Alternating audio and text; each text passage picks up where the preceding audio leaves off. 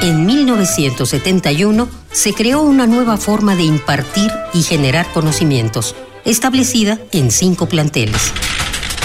Azcapotzalco, Naucalpan, Vallejo, Oriente y Sur.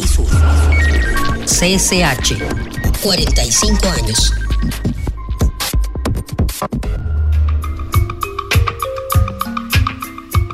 En voz de los estudiantes.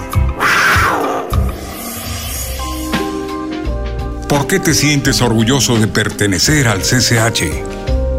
Al venir y tratar de mantener un promedio, te estás esforzando y porque formar parte de esta escuela es formar parte de una gran institución como lo es la universidad completa. Javier González García.